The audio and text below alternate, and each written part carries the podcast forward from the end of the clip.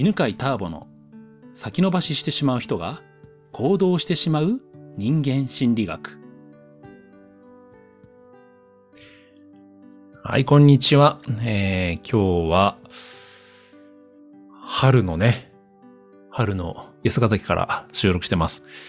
今ね、庭のね、芝もね、ようやく緑のね、芽が出てきましたね。そうそう、春になるとね、急にね、芽吹くんだよね。うんと、まあ、緑のね、が近くにある方はわかると思うんですけど、冬とかはね、ほんともう枝ばっかりでね、灰色の、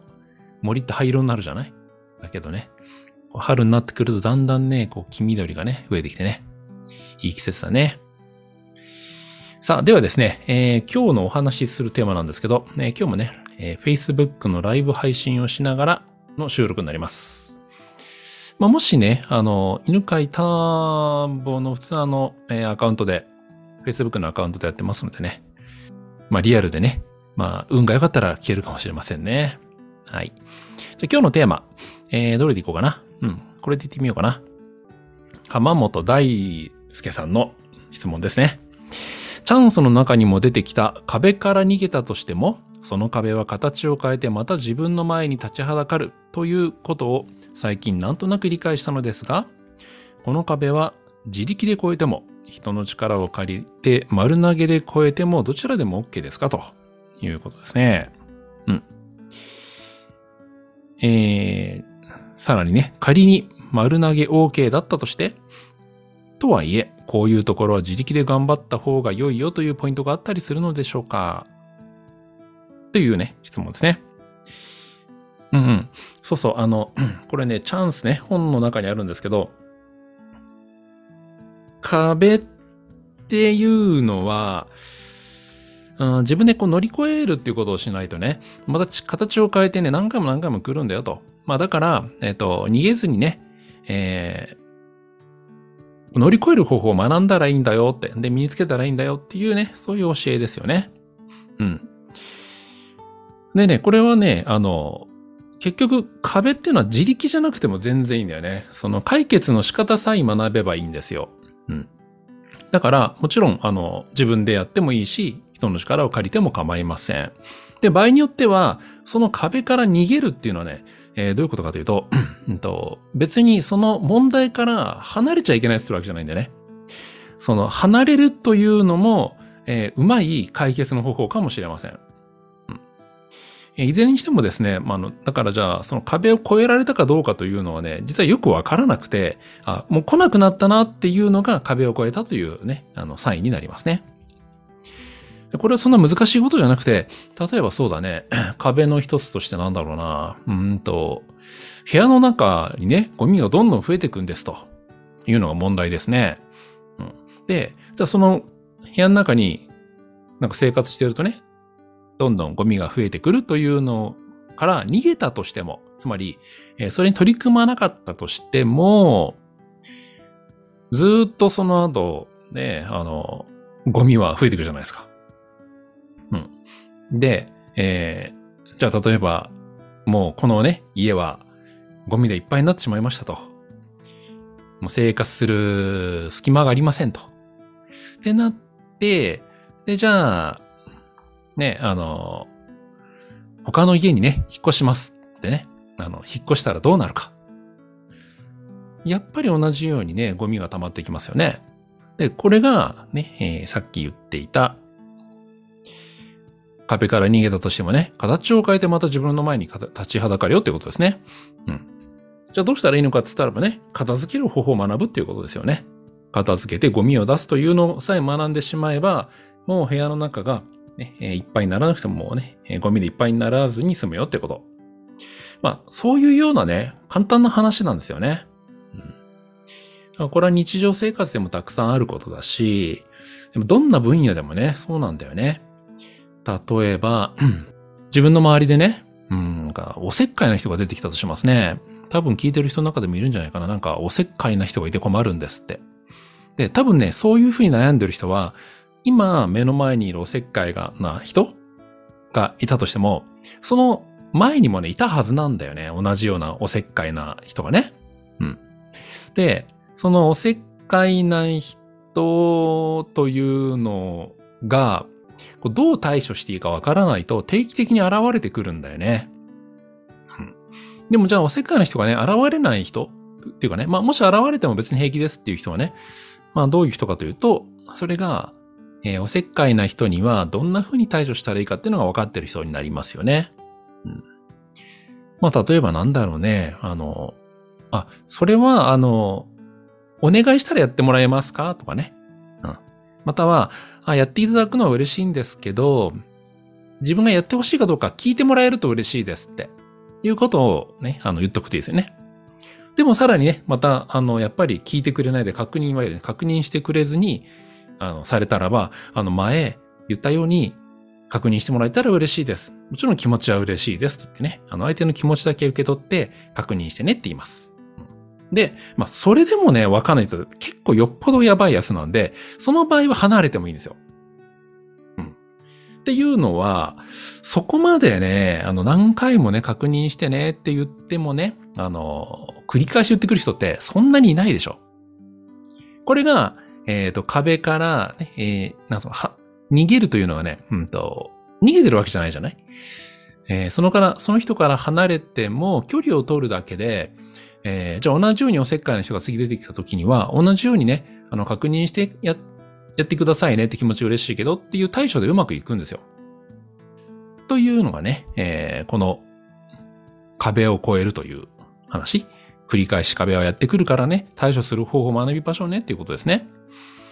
で、自力じゃなくてもいいよっていうのはどういうことかというと、じゃあ例えばそういう人が現れた時にですね、えーうまい言い方っていうのはね、いろいろあるわけ。例えば会社の中でよくあるね、あの、組織の中であるね、よくある相談で、自分の直属の上司が、うーんなんだろうね、こっち、こちらの意図を組まずに、なんかどんどん決めてしまうんですと。うん。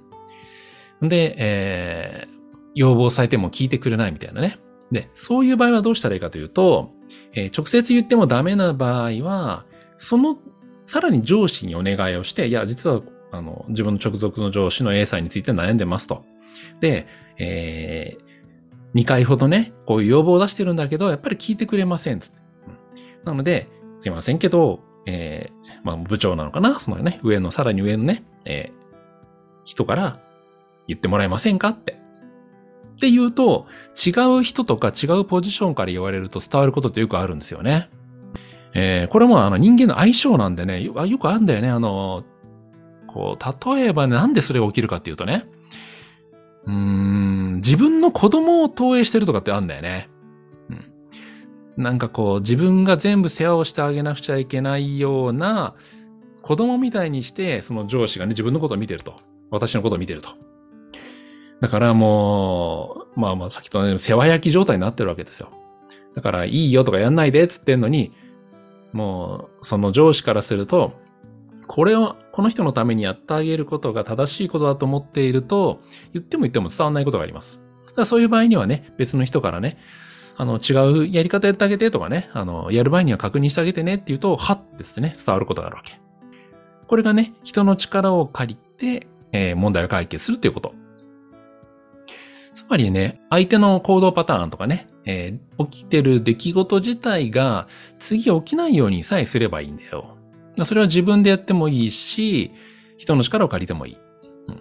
で、えーどっちを最初にやったらいいかなんだけど、実は本当どっちでもいいというかね、解決さえすればいいの。これ自分でやったら偉い、偉いよってわけじゃないの。最も効率よくその問題が解決できる方法はどういう方法かなって考えたらいい。多分ね、これはあれかもしれないね。あの、うんと、会社員をやってると、自分でやることが正しいみたいな、自営業、自営業も一人で自営業やってる方は、なんか自分で全部できるようになることがね、あの、偉いことだっていうちょっと思い込みが入っちゃうかもしれませんね。うん。えそんなことないんだよね。あの、人の力を借りてうまくいくならば、人の力を借りてお願いしてやってもらった方がいいです。はい。まあ、それがね、本当よくわかるのがね、あの、経営者ですね。うん。まあ、経営者っていうのは、本当本当あの、なんていうのかな。人の力を借りれる経営者ほど優秀な経営者になりますからね。うん自分で全部やっちゃう経営者ってね、あの、やっぱり会社の売り上げが上がらないわけ。この問題は誰に解決してもらうのが一番いいのかなっていうのを考えるっていうのがね、経営者としてね、いいですね。まあ、それだけじゃないんだよね。あの、もちろんあの、経営者だけじゃなくてね、まあ、誰でもそうですね。この問題は、誰が解決したらいいか、誰にお願いしたらいいかっていうのを考えるといいですね。であとはね、まあ、その、こう、人にお願いするときの言い方ですけど、うんと、まあ、やっぱり解決したくなるような伝え方がいいんじゃないかな。うん。まあ、困ってるから、まあ、まあ、まあ、シンプルにね、あの、こういう問題で困ってるんで、えっ、と、こういうことやってもらえますかっていう言い方でもいいと思うんだけど、なんであなたに頼んでるのかって理由を説明するとね、相手は、まあ納得しやすいよね。例えばさっきの会社の中で言えばね、あの上司の A さんに私は直接言ってもダメでしたと。で、えー私から言っても伝わらないので、まあ、さらに上司のね、〇〇さんが言ってもらうと、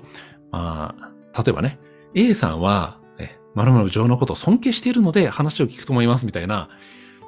こう、相手が解決したくなるような一言？うん、まあ、プライドをくすぐってあげるとかね。うん、自己重要感満たしてあげるとか。うん。っていう伝え方もいいし、あとはまあ自分が信頼してるというのを伝えてもいいですね。あの、私は、あの、〇さんのね、〇〇さんの、その〇〇部長のことを、あの、尊敬してるのでとかね、頼りにしてるので、ちょっとお願いしてもいいですかって言ってもね、あ、頼りにされて嬉しいな、つって、じゃあやってあげようかなって気持ちになりますね。人にお願いするときはね、相手が、ね、やりたい気持ちになるようなね、言い方を考えるというところを注意してみたらいいんじゃないでしょうか。ということで、えー今日はね、浜本大輔さんの壁から逃げたとしてもその壁は形を変えてまた自分の前に立ちはだかるよと。